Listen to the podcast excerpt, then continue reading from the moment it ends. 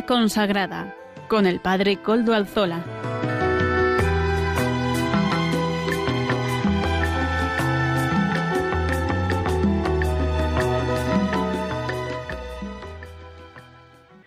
Buenas tardes, hermanos, amigos y oyentes. Hoy es jueves y son las cinco de la tarde, una hora menos en las Islas Canarias. Es por tanto la hora de vida consagrada en Radio María. Les saluda con sumo gusto Padre Coldalzola, Trinitario. Hoy emito de nuevo desde Algorta, Vizcaya, desde la parroquia del Santísimo Redentor, donde suelo ejercer mi ministerio sacerdotal. Además, es la parroquia de todos ustedes, porque aquí se reza por ustedes. Espero que ustedes también recen por esta parroquia y por todas las actividades pastorales evangelizadoras de, este, de esta parroquia, de estas parroquias trinitarias de Algorta. También nos encomendamos al inicio de este programa al Beato Domingo Iturrate, cuyos restos custodiamos gozosos en esta iglesia parroquial. Saludo también a quienes nos están ayudando en el control en Madrid, gracias al servicio de ellos, silencioso porque no aparecen en, en antena, pero están ahí podemos emitir hoy también. Hoy que es día 20 de enero de 2022, es la fiesta de San Sebastián. Tantísimos pueblos en España celebran esta fiesta. Yo en concreto aquí cerquita, en la diócesis hermana, la diócesis de San Sebastián, porque la sede del obispo está allí, pues están también celebrando hoy la fiesta de su patrono. Vamos a pedir por la ciudad de San Sebastián, por todos los pueblos donde San Sebastián es patrono, y también vamos a pedir, cómo no, por esa diócesis hermana, porque ahora además don, don José Ignacio Munilla, el obispo de, esa diócesis, ya ha sido nombrado obispo de Orihuela, Alicante, y también es un tiempo de gracia para las diócesis estar esperando al nuevo obispo, despidiéndose del, del actual, esperando al nuevo. Siempre todo es para, para, bien. Y paso sin más dilación a presentar los contenidos del día de hoy. Hoy contaremos con la participación en directo de, don, de Monseñor Don Vicente Rivas, obispo de Ibiza y miembro de la Comisión Episcopal de Vida Consagrada.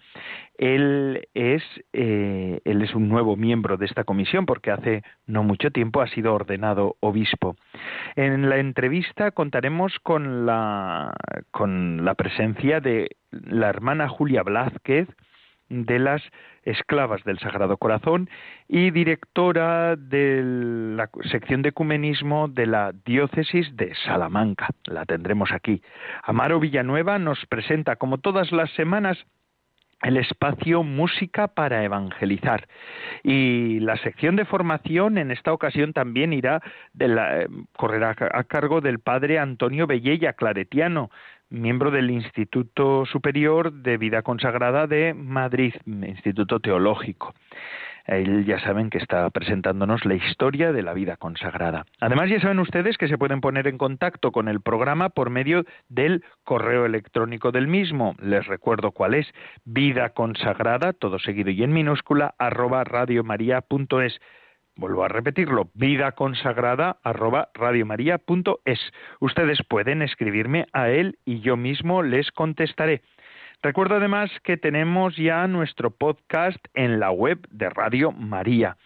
Eh, en la web de podcast, ahí suben el nuestro, el de este programa. Así que si después de haber acabado el programa lo quieren volver a escuchar, o porque una de las semanas pues, no han podido escucharlo a la hora, pues ustedes pueden ir a la web de podcast de Radio María y pueden bajar el nuestro.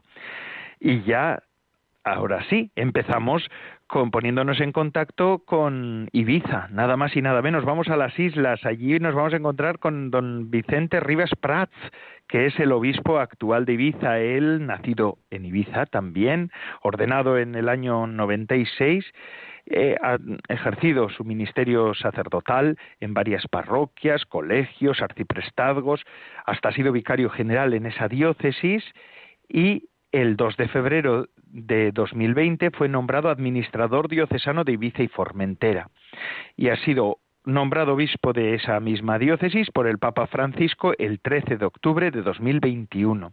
Recibió la ordenación episcopal de manos del nuncio, Monseñor Bernardito Auza, el 4 de diciembre de 2021, así que lleva un mes y pocos días de obispo.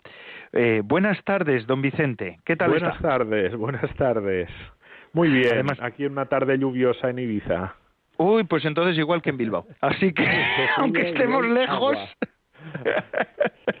aunque estemos lejos, estamos igual. Don Vicente, además no hemos dicho que a partir de este programa, eh, todos los obispos de la Comisión Episcopal de Vida Consagrada suelen participar en el programa y que usted también va a ser habitual. Cuando le toque, va a... Aún no me han elegido pero ya, bueno, me lo propusieron y dije que sí, que encantado de estar en esta, en esta comisión y además con unos obispos con tanta experiencia que, que seguramente me van a ayudar a enriquecer mi ministerio también. Qué bueno, qué bueno. Don Vicente, usted es de Ibiza y es además ahora ya obispo de Ibiza. Em, Ibiza, a los que somos de la península, nos suena pues como una isla. A marcha, ¿no? A fiesta. es verdad. Pero hay mucha más cosa que marcha y fiesta. Eh, Ibiza me lo imagino, me lo una imagino. diócesis muy pequeñita, pues unos 160.000 habitantes. Tiene 25 parroquias, 32 sacerdotes Ah, pues varias comunidades de, vida, de vida eh, religiosa. Tenemos un, monasterio de, religiosas canonesas ah, agustinas lateranenses, ¿eh? Eh, que es muy importante para nosotros. Y, y, bien, pues es una diócesis muy familiar, donde todos nos conocemos. Yo soy natural de, de, esta, de esta isla, de esta diócesis. Y, he estado en, en, muchas parroquias aquí en la ciudad, en parroquias rurales, en otra parroquia más grande, he sido vicario general, profesor de religión, delegado de vocaciones. Y bueno, y conozco muy bien esta diócesis y, y los diocesanos también conocen a Vicente, al que es ahora su obispo. Qué bien, qué bien. Porque, mm, don Vicente, vamos a conocerle un poco más a fondo a usted.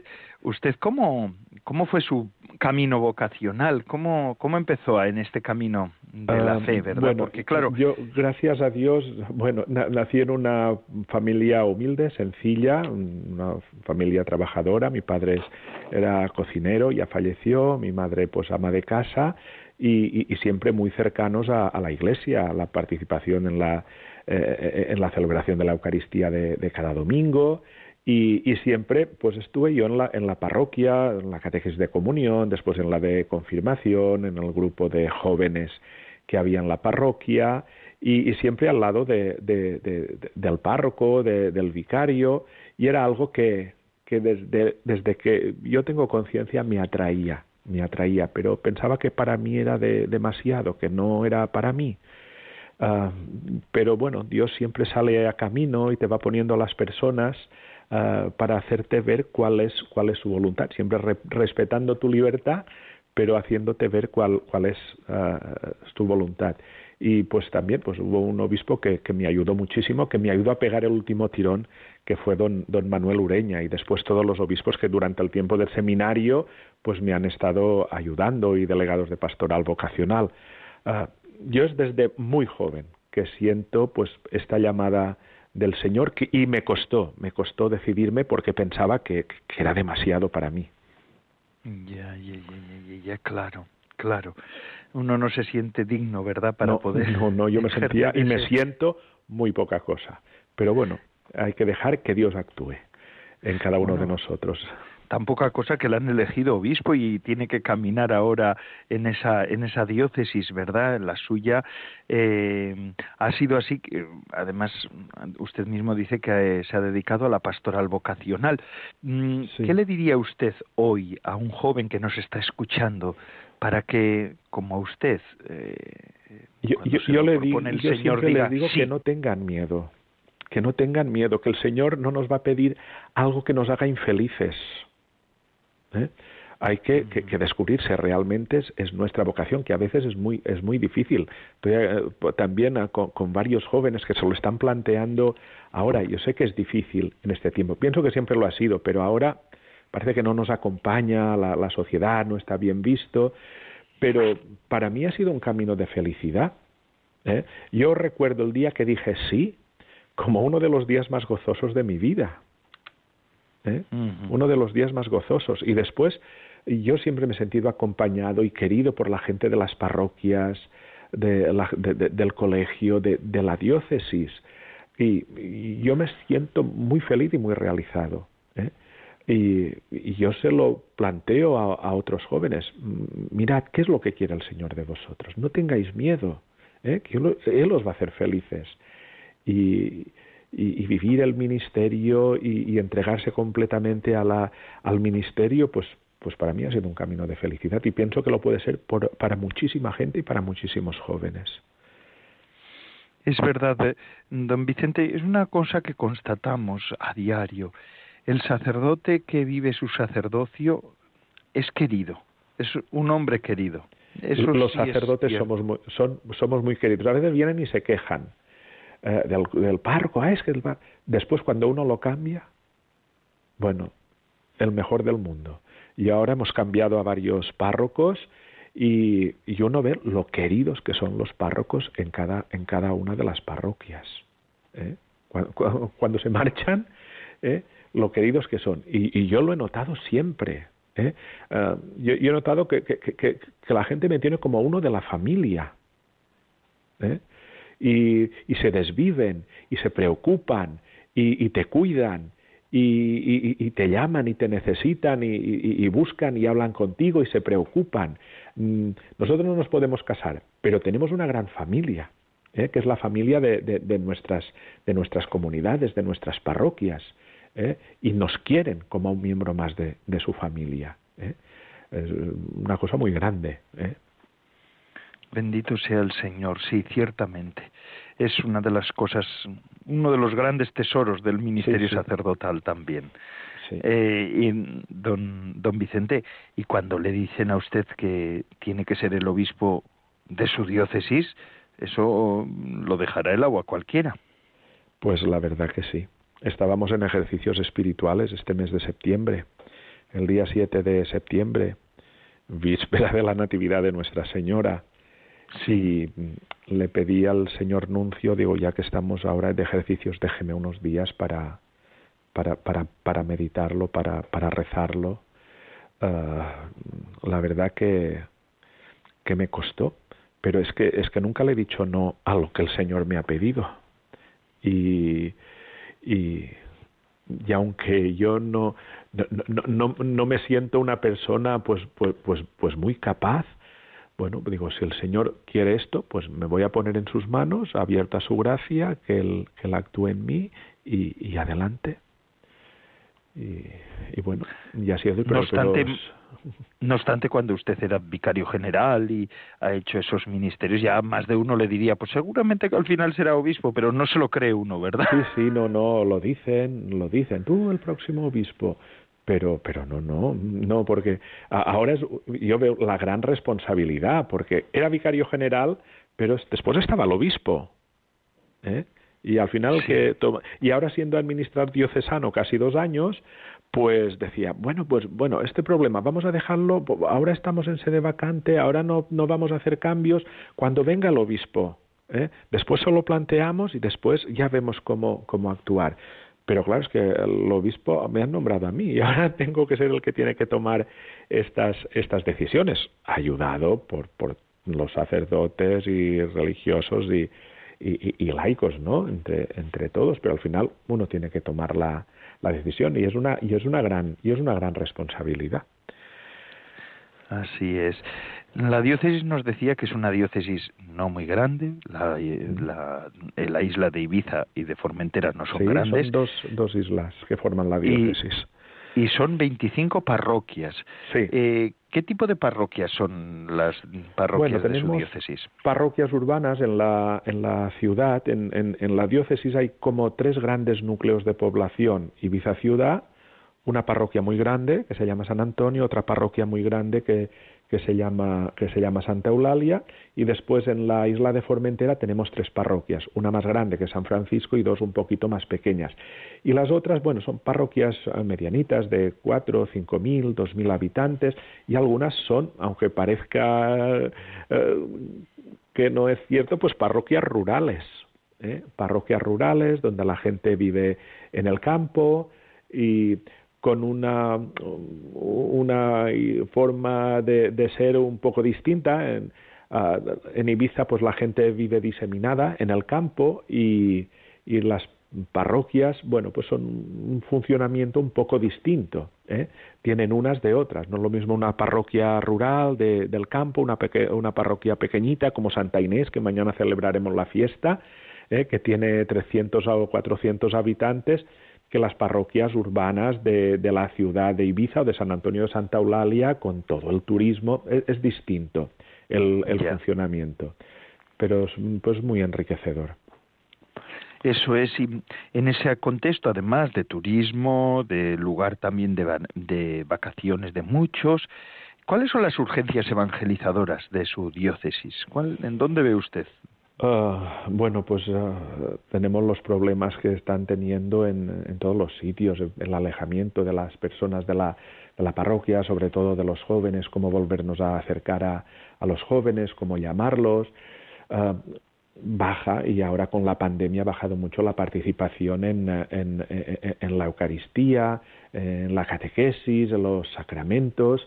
Eh, eso es un reto también para, para nosotros, volver a, enganchar a, la gente, volverlos a llamar, que, que acudan a las parroquias y, y, sobre todo ahora pues estamos inmersos en este tiempo de sínodo. ¿eh? que es un tiempo muy esperanzador para todos nosotros.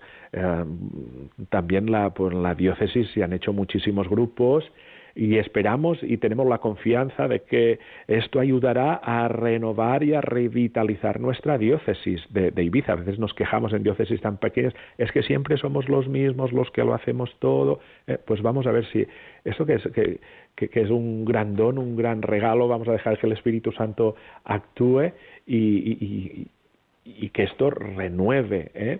y con, con, nuevas uh, personas, con, con, con, una nueva fuerza, uh, pues, pues toda la, la, la pastoral de, de, la diócesis de Ibiza y Formentera. Qué bien, qué bien. Pues en eso está, ¿eh? Y cuente con nuestra oración, porque al hablar en esta radio, en la radio de los oyentes de Radio María, yo creo que los oyentes de muchas radios rezan, porque muchos católicos rezan, porque muchos católicos oyen la radio, pero los de Radio María, los de Radio María son especialmente orantes, ¿verdad? Eh, don Vicente, antes de despedirnos, porque aquí lo único que en Radio María es igual que en otras radios es que el tiempo vuela también y podríamos hablar mucho más y conocerlo mucho más a fondo y conocer más, más, oportunidades si Dios más oportunidades. Pero sí que me gustaría antes de despedirse que nos dijera cuál ha sido su relación con la vida consagrada cómo nos ve a los consagrados y a las consagradas. Y, bueno pues que nos diga esto vamos que es yo siempre he dicho que donde hay religiosos o religiosas pues tienen un gran don y un gran regalo en esos lugares, en esas parroquias. Yo he tenido la suerte de formarme en un colegio religioso en los primeros años, porque después ya no podíamos continuar, hasta estábamos hasta, hasta los ocho años y después pasábamos a otro colegio con las religiosas terciarias trinitarias, había una comunidad, mm, mis hermanas, en, en, en, San Antonio, ahora en la parroquia de Santa Eulalia, donde he estado 12 años, he tenido la gran suerte de tener otra comunidad también de trinitarias uh, terciarias, que son para mí una familia, Ah, pues yo también he tenido que siempre he dicho para mi vida, para mi vocación, pues como una lámpara encendida en mi camino de, oración delante del Señor, que ha sido una tía, una hermana de mi padre, que falleció hace muy poco tiempo, que era carmelita misionera. ¿Eh? Y aquí eh, tenemos otra comunidad de carmelitas misioneras. Aquí en Ibiza eh, vivió durante un tiempo el beato Francisco Palau, que precisamente, pues mi lema episcopal pues lo he cogido de él, vivo y viviré por la Iglesia. Y aquí tenemos muy buena relación con todas las órdenes religiosas, porque esto es muy pequeño, esto es una familia, nos conocemos todos. Y nosotros, pues dentro de, los colegios de religiosos, de las casas de, religiosas, pues, pues, somos uno más. ¿eh? Tenemos la gran suerte. Ahora, si Dios quiere, el día 2 de febrero, ya pues he hablado con todos, pues lo celebraremos todos juntos. Vendrán todos los religiosos y religiosas al monasterio de, de canonesas que tengo aquí muy cerca de mi casa, que le celebro yo la Eucaristía todos los días que puedo, entre semana, todos los días que puedo, pues allí todos juntos, pues tengo la gran ilusión de, como familia, pues, pues celebrar eh, eh, esta festividad todos juntos, con todos los religiosos, religiosas, con, con el obispo y los sacerdotes que puedan venir a celebrar y dar gracias a Dios eh, por, por, la vida religiosa, por la vida consagrada en nuestra diócesis y pedir al Señor vocaciones, ¿eh? porque necesitamos la vida, la vida religiosa, la vida consagrada. Qué bien. Pues don Vicente, muchísimas gracias por su presencia hoy en este programa y vamos a le emplazamos para que la próxima vez pues ya nos hable de los temas que suelen hablar los obispos este año sobre el sínodo. Gracias por su muchísimas eh, gracias por colaborar y, muy y por este nuevo obispo. Claro que sí, claro que lo hacemos. Usted también ténganos en presente hoy en la misa, ¿eh? Muy bien, esta tarde a las siete y media. Muy bien. Muchísimas gracias. Un, fuerte abrazo. buenas tardes. Buenas, buenas tardes, sí. Y ahora seguimos con nuestro programa. Vamos a escuchar el detalle de la hermana Silvia Rozas, directora de Eclesia, que todos los días que en nuestro programa deja estas, estos segundos del detalle de Silvia Rozas. El domingo celebramos la jornada de la palabra. Por eso me surge esta canción tan bonita que dice, Tu palabra me da luz, tu palabra me da fuerza, tu palabra me da vida, tu palabra es amor. La palabra de Dios es viva y eficaz, entran hasta el fondo del alma y está llena de bondad. Abre nuestro corazón para escuchar tu voz, para andar por tus caminos, para confiar en ti. Tu palabra nos da luz, tu palabra nos da fuerza, tu palabra nos da vida, tu palabra es amor. Pues después de haber escuchado estas palabras de la hermana Silvia Rozas, directora de Eclesia, estas gotitas de espiritualidad, este detalle que todas las semanas nos deja nuestra colaboradora, hermana Silvia Rozas, de las Hijas de Jesús, directora de Eclesia, vamos a continuar ahora con nuestro programa y al comienzo del mismo les había dicho que hoy teníamos una invitada especial, la hermana Julia Blázquez. Ella es de un pueblo de Ávila, Piedraíta, y además es esclava del Sagrado Corazón de Jesús. Pero eh, además de todo esto, hoy nos va, la hemos invitado porque es la directora del Servicio de Ecumenismo y Relaciones Interconfesionales de Salamanca, de la Diócesis de Salamanca. Y ya que estamos en este octavario de oración por la unidad de las iglesias, pues qué, me, qué mejor que tener a una persona que está en primera línea de trabajo. Mm, buenas tardes, Julia. ¿Qué tal estamos? Buenas tardes, querido Coldo, y buenas tardes a todos los que nos escuchan. Estoy muy bien, estupendamente, disfrutando de esta semana especial de unidad. Esta hermana que es de Piedraíta, pero ha pasado por distintos lugares del mundo. Ahora nos lo va a explicar. Perú, Guinea Ecuatorial, Guatemala, Camerún, eh, trabajando en dos colegios, acompañamiento espiritual, básicamente y fundamentalmente en este tiempo, y además subdelegada de catequesis y encargada del primer anuncio. Mm, Julia, y además sigue, sigues con el tema del ecumenismo, una maravilla. Mm, preséntanos un poco como quién eres. Naciste en Piedraíta, así que en el corazón de Castilla y en Ávila. Exacto, eso es lo que yo me siento más profundamente como identidad. Yo soy una mujer con raíces profundas en la tierra, de pueblo, castellano, que es lo que me permite felizmente tener una mirada con horizonte bien abierta a la gran variedad del mundo. Y mi pasión por Jesucristo y mi amor por su iglesia, de verdad, comenzó muy sencillamente en mi pueblo, en Piedraíta de Ávila. Y es allí, Coldo, donde siendo joven conocí a las esclavas del Sagrado Corazón y en ellas vi como armonizada mi llamada a la vida contemplativa y a la vida educadora. Y luego ya esclava he tenido la suerte de compartir mi vida con jóvenes y de su mano he conocido la comunidad ecuménica de TC, que también me ha marcado mucho en mi vocación ecuménica. De hecho, la vocación de TC y la de las esclavas tienen una palabra común, que es reconciliación. Por lo tal, en, mí se refuerzan las dos y se embellecen mutuamente. Y luego ya eh, de camino de ecumenismo tú lo has indicado un poquito al principio, pero esto es como lo que yo engancho cuando quiero eh, reconocer mi identidad, sí. Qué bueno, porque es un instituto, el de las esclavas del Sagrado Corazón, que mm, ejerce su ministerio en muchos colegios, pero su vocación y su, eh, su inspiración y su, su, carisma es sobre todo el de la reconciliación, ¿puedo entender? Sí, en otro, exactamente. Nosotras, en nuestra misión es colaborar con Jesús, con Cristo, a la reconciliación de las personas entre sí, con Dios y con la creación. Y eso lo hacemos a través de la actividad educativa, muy, en sentido muy amplio, desde colegios, residencias, labor social, universidades, etcétera, y con la adoración de la Eucaristía, pero con el matiz de poner a Cristo a la adoración de los pueblos. No, no es un acto piadoso para nosotros que adoramos al Señor, sino que es un sentido apostólico. Nosotras siempre donde hay esclavas hay un lugar abierto para que las personas se puedan encontrar con Jesús y en él encontrar sentido para vivir felizmente. Interesante, qué bonito. Todas las carismas son hermosos, ¿verdad? Y hacen, eh, embellecen a la iglesia. Pero es, es bonito escuchar de boca de sus hijos, podríamos hablar hijos e hijas, ¿verdad? Eh, la presentación de los carismas tiene una fuerza singular. Muchas gracias, querida Julia. Gracias vamos a un placer. vamos a hablar de la semana de oración por la unidad de los cristianos. Mm, esta semana, ¿por qué surge? ¿Cómo, ¿Cómo surgió esta semana y por qué hace ya unos cuantos años que ya se está celebrando, verdad?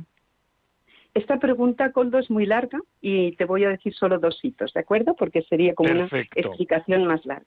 Pero esta bonita tradición de la Semana de Oración por la Unidad de los Cristianos tuvo su primer germen en el año 1908, cuando un pastor anglicano, que después se hizo católico, Paul Watson, promovió esos días de oración del 18 al 25 de enero, que entonces, ahora no es así, pero entonces era de la cátedra de San Pedro a la conversión de San Pablo y luego hace más de un siglo que dio sus primeros pasos. Después tuvo varios momentos de evolución, largo de explicar, como te decía, hasta que saltamos al abad de Lyon, Paul Couturier, que ha sido llamado el padre del ecumenismo espiritual, que le dio un enfoque ligeramente diferente y con ello favoreció que otros cristianos que tienen diferentes puntos de vista del ministerio de Pedro, que este siempre es un punto mm, muy importante para cómo lo vivimos en el ecumenismo, para que se pudieran unir a la adoración. Con lo cual, podemos decir que esta semana, con el formato actual, surge en el año 68, después de muchos avatares. Entonces,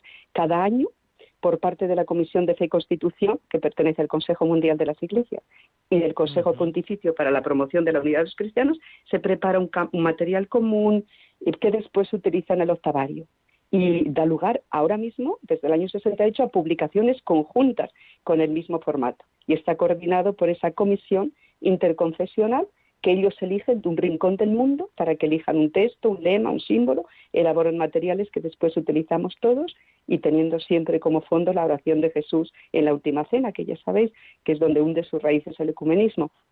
En la oración de Jesús, Padre mío, que todos sean uno para que el mundo crea. Entonces, esos dos, con esos dos datos, ¿verdad? Qué bueno. Esos dos momentos, 1908 y...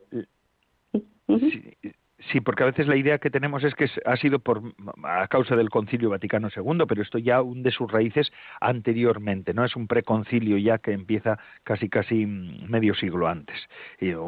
sí, en el 1908. En el 1908 ya tenemos el primer germen, sí. Qué interesante. Y además, interesante también saber que es no solamente una propuesta de la Iglesia Católica, sino que mm, la mayoría de las iglesias que están representadas, ya sé que hay iglesias que no, pero em, la mayoría de las iglesias eh, cristianas están celebran esta misma esta misma jornada y esta misma semana de oración. Sí, sí, sí. Este es un momento estelar que nos une a los cristianos de todo el mundo y prácticamente de todas las bueno, históricas de todas las confesiones. Y luego de los pentecostalistas o estas que van surgiendo últimamente, algunas adhieren, evangélicas, sí, no, pero de las históricas estamos todas unidas en esta semana y también estamos unidas, ¿sabes? Otro momento estelar en el año que es el tiempo de la creación, del 1 de septiembre al 4 de octubre, también es otro momento especialmente con una densidad fuerte ecuménica. Qué bueno. Este año el lema es hemos visto su estrella y venimos a adorar, lo que hace referencia a los Reyes Magos, bueno, a los Reyes, a los magos de, Oriente que se acercaron hasta, hasta Belén, a, los sabios, eso es, a adorar al Señor. Eh, ¿Por qué este lema? ¿Cuál ha sido la razón de que este año sea ese lema? Este año, como has dicho, sí, lo han elaborado esa comisión interconfesional muy variada. Cuando yo vi la cantidad de iglesias que se han reunido para elaborarlo, me llamó mucho la atención.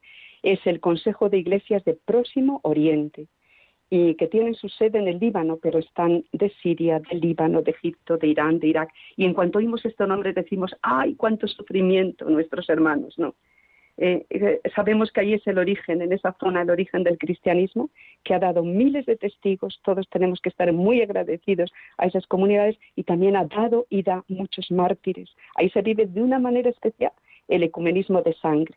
¿eh? Es un lugar donde se ha vivido y se vive, de esa manera impresionante. ¿Hoy qué es? Hoy es una pequeñísima comunidad y cada vez más pequeña, con gran dolor, ¿no? porque está seriamente amenazada. También es la zona de Al Qaeda por lo que muchos miembros de esas comunidades se tienen que ir si quieren vivir con un poco de seguridad y de paz. Y ellos son los que recibieron el encargo de estos que os dije antes, de esta comisión coordinadora, de elaborar el material. Entonces reflexionan juntos, mm, ven lo que ellos están llamados a vivir como iglesia, nos lo transmiten a todos y lo que ellos vieron era que estaban llamados a ser una luz para su pueblo.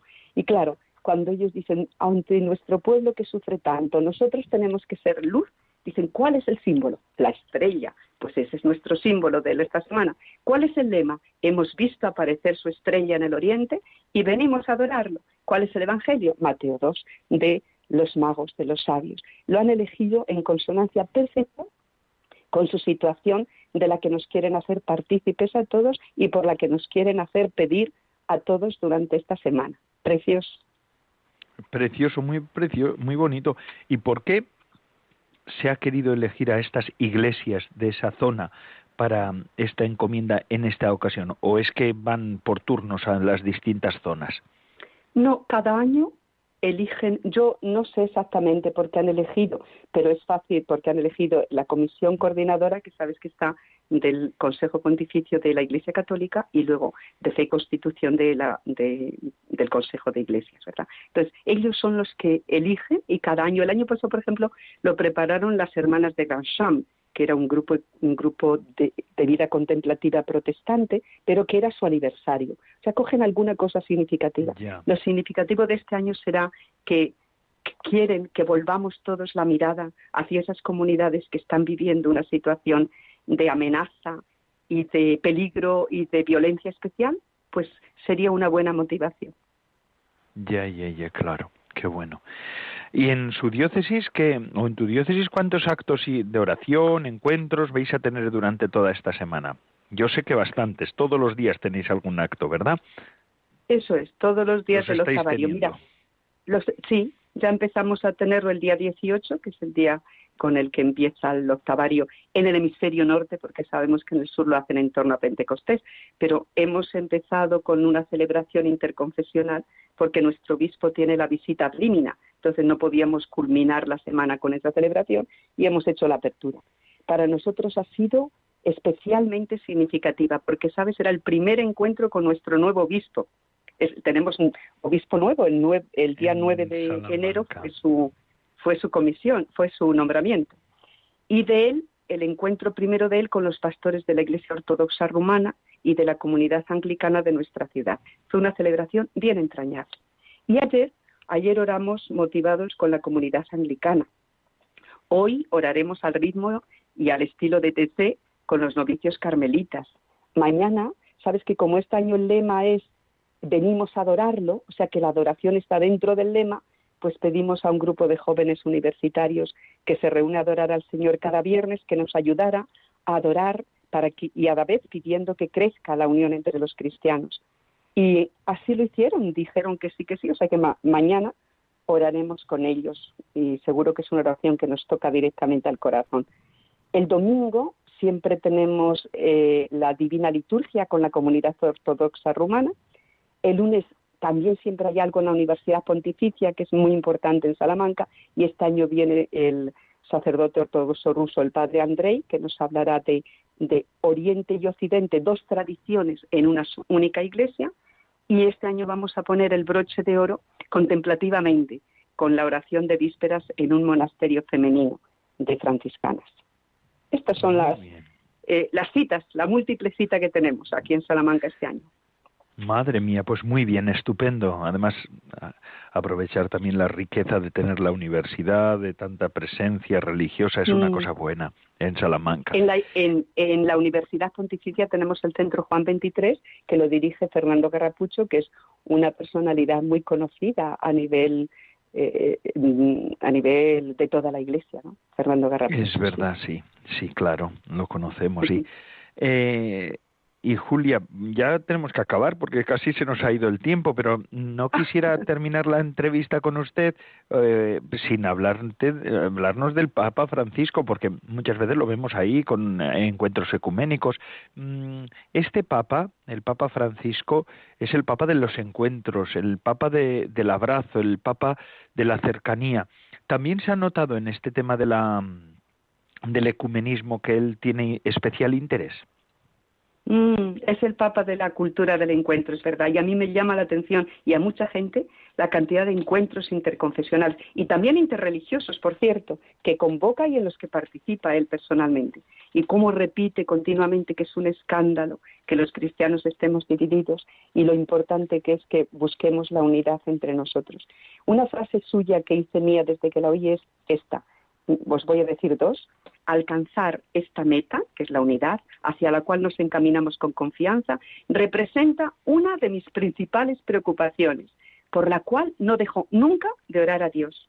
Y este año, esto lo dijo hace unos años, y este año decía, frente a las sombras de un mundo cerrado, donde tantos sueños de unidad se hacen añicos y con el azote de la pandemia corre el riesgo de exacerbar las desigualdades, el Espíritu nos llama a tener la audacia y la valentía de ser uno. Esto es, mm, bueno, estas son las dos frases que, he reflexionado más este año. Qué buenas frases, la verdad es que es hermosísimas. Y nos las dejas aquí también para el final de la entrevista como frase para, para que reflexionemos todos, ¿verdad?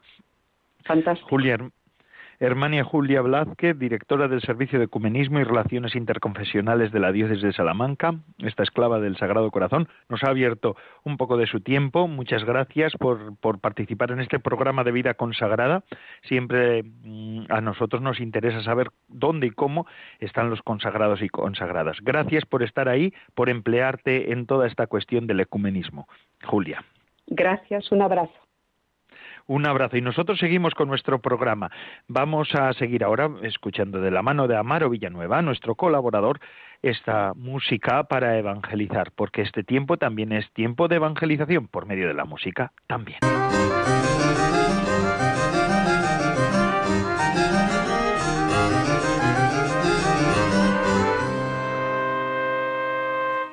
Buenas tardes, Padre Coldo, y buenas tardes a todos los oyentes de Radio María. Porque Dios quiere es la canción que interpreta Maurilio Suárez. Lo escuchamos.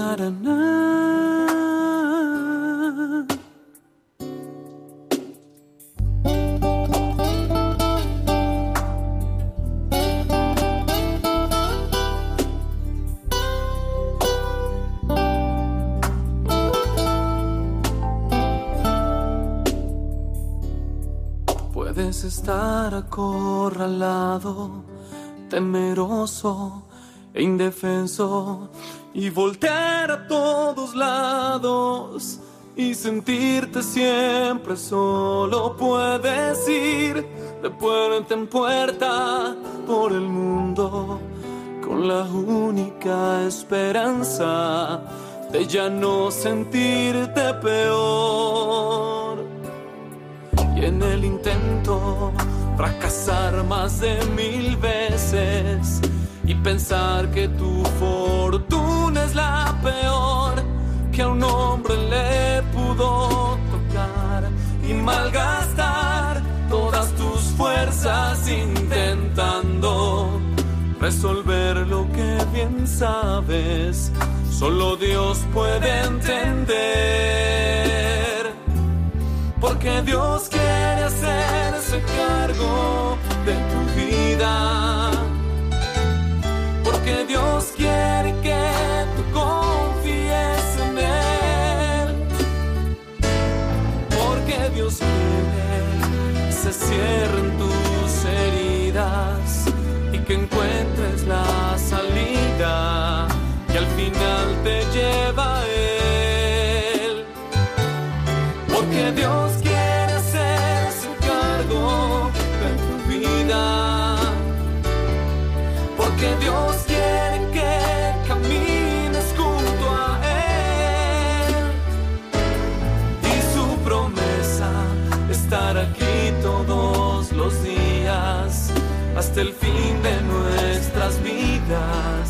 y llevarnos junto a Él.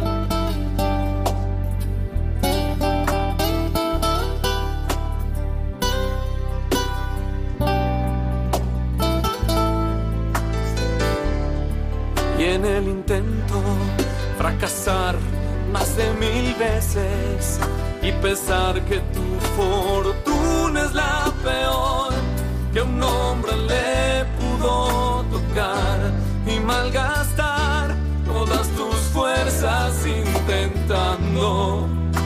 resolver lo que bien sabes. Solo Dios puede entender. Porque Dios quiere hacerse cargo de tu vida. Porque Dios quiere que tú confíes en Él. Porque Dios quiere que se cierren tus heridas encuentres la salida que al final te lleve a Él. Porque Dios quiere hacerse cargo de tu vida.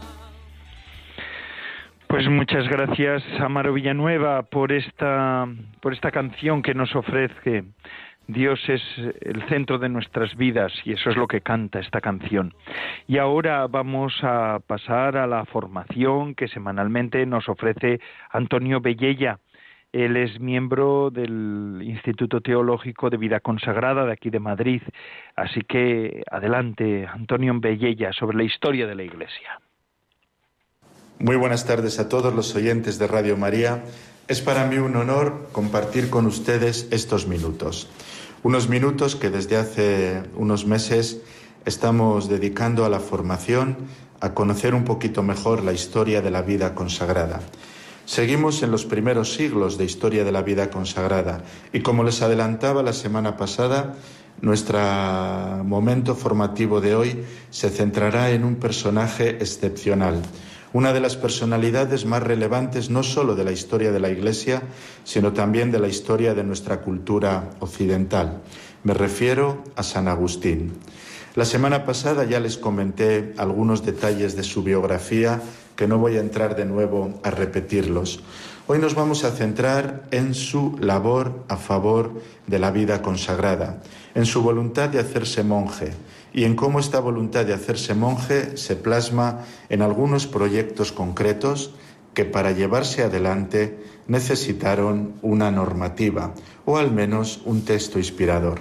Este texto inspirador será la regla de San Agustín, escrita a principios del siglo V, reelaborada en una cierta medida a principios del segundo milenio y a partir del siglo XIII una de las reglas fundamentales para el desarrollo de la vida consagrada desde el siglo XIII hasta nuestros días.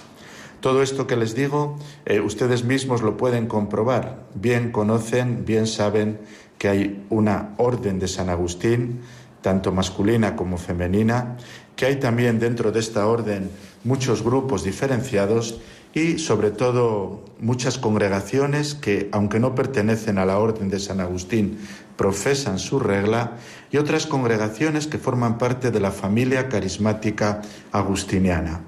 Este gran número de órdenes, congregaciones, grupos que se inspiran en San Agustín habla por sí mismo de la influencia de este gran teólogo, de este gran cristiano, de este gran santo que fue San Agustín. Permítanme que les comente algunos detalles biográficos que el otro día ya abordamos, pero que facilitan la explicación de la influencia de San Agustín en la vida consagrada en sus orígenes y la importancia que adquirió su regla desde un primer momento.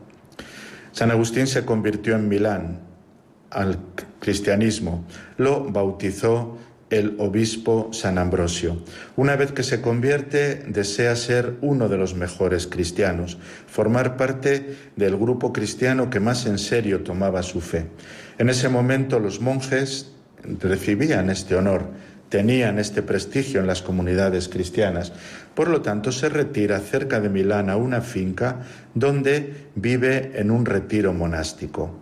A partir de aquí empieza a comprender la gran riqueza de la vida monástica, la gran riqueza de las tesis, la gran riqueza de la contemplación. Pero él no interpreta el monacato ni la vida entregada a Dios como una vida de absoluto retiro, sino como una vida de servicio a la Iglesia.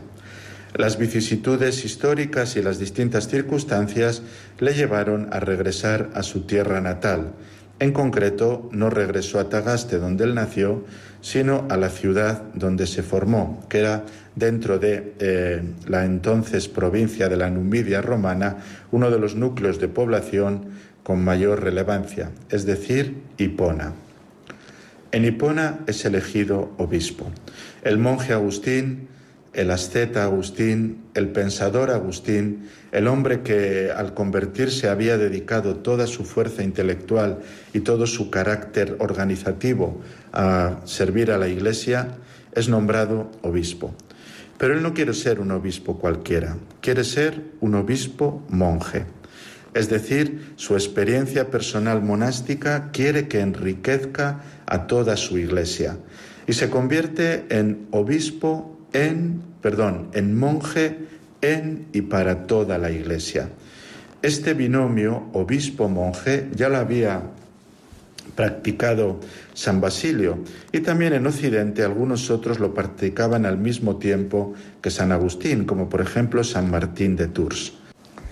Son monjes que toda su experiencia monástica la ponen al servicio de la diócesis y toda su experiencia de pastores del pueblo de Dios configura la propuesta monástica que hacen.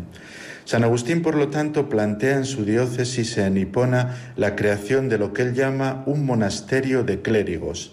Vive con un grupo de sacerdotes y quiere que estos sacerdotes vivan como monjes, pero no monjes encerrados, sino monjes que predican, monjes que asumen el servicio pastoral, monjes que animan al pueblo. Quiere también que además de estos monjes haya mujeres que eh, sirvan también a la Iglesia como monjas, podríamos decir, aunque no respondan exactamente al modelo de monja que había entonces. Viven, viven en la ciudad, ayudan a la pastoral, tienen abierta la oración para que el resto del pueblo de Dios pueda asistir a la oración e introducen dentro de la ciudad este ambiente eh, especialmente dedicado a Dios por medio de la alabanza divina.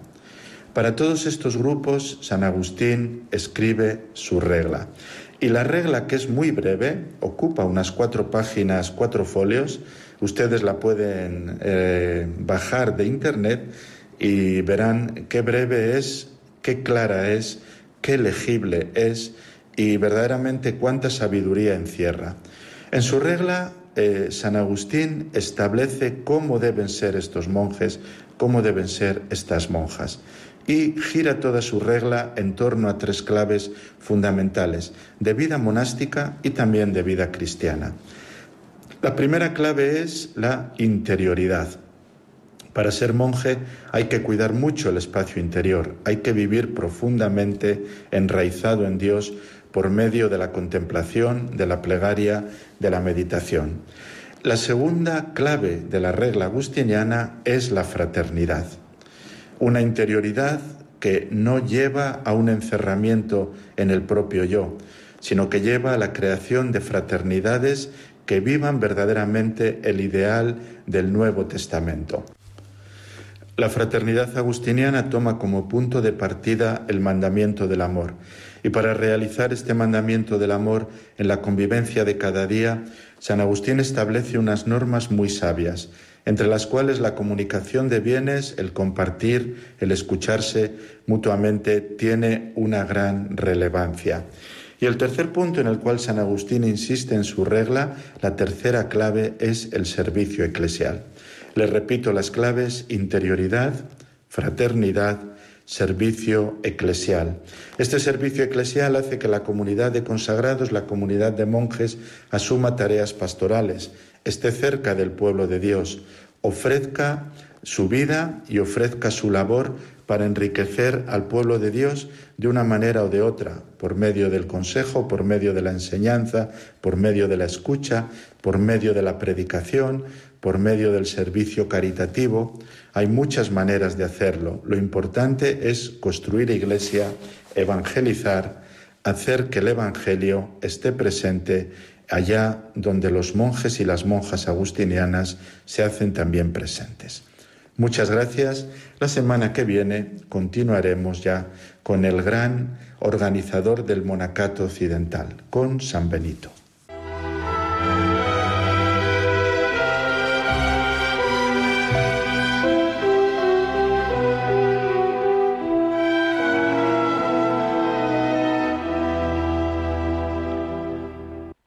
Gracias, Antonio Bellella, por esta historia de la vida consagrada que nos das por entregas, ¿verdad? Ya nos deja con ganas de poder escuchar lo que supuso San Benito y eh, toda la orden benedictina para el monacato occidental.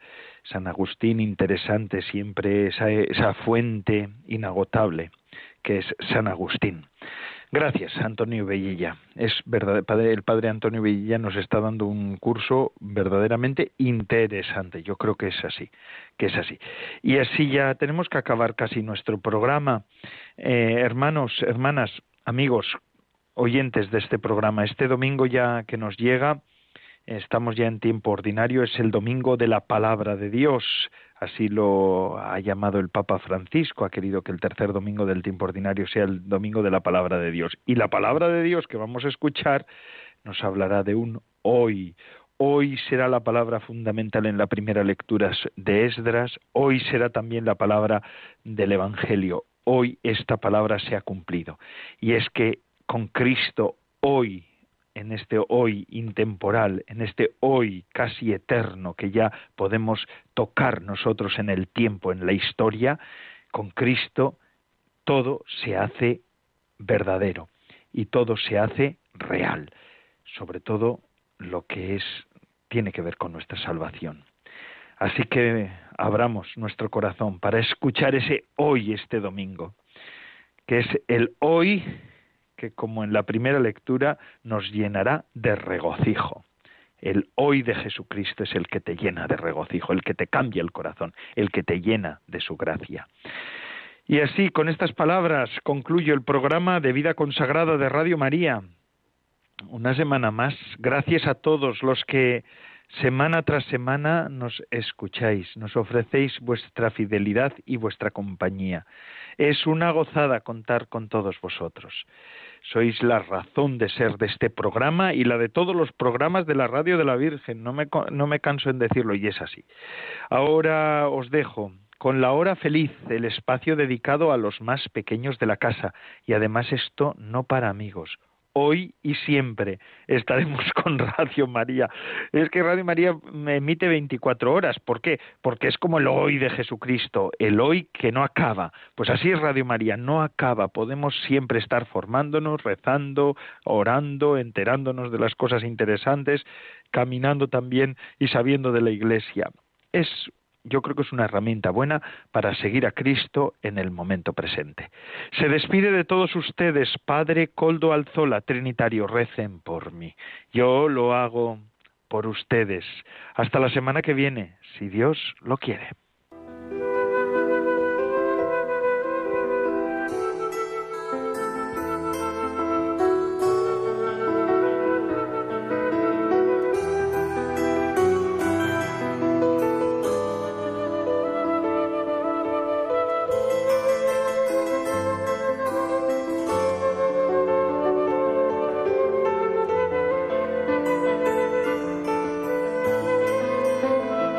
Consagrada con el Padre Coldo Alzola.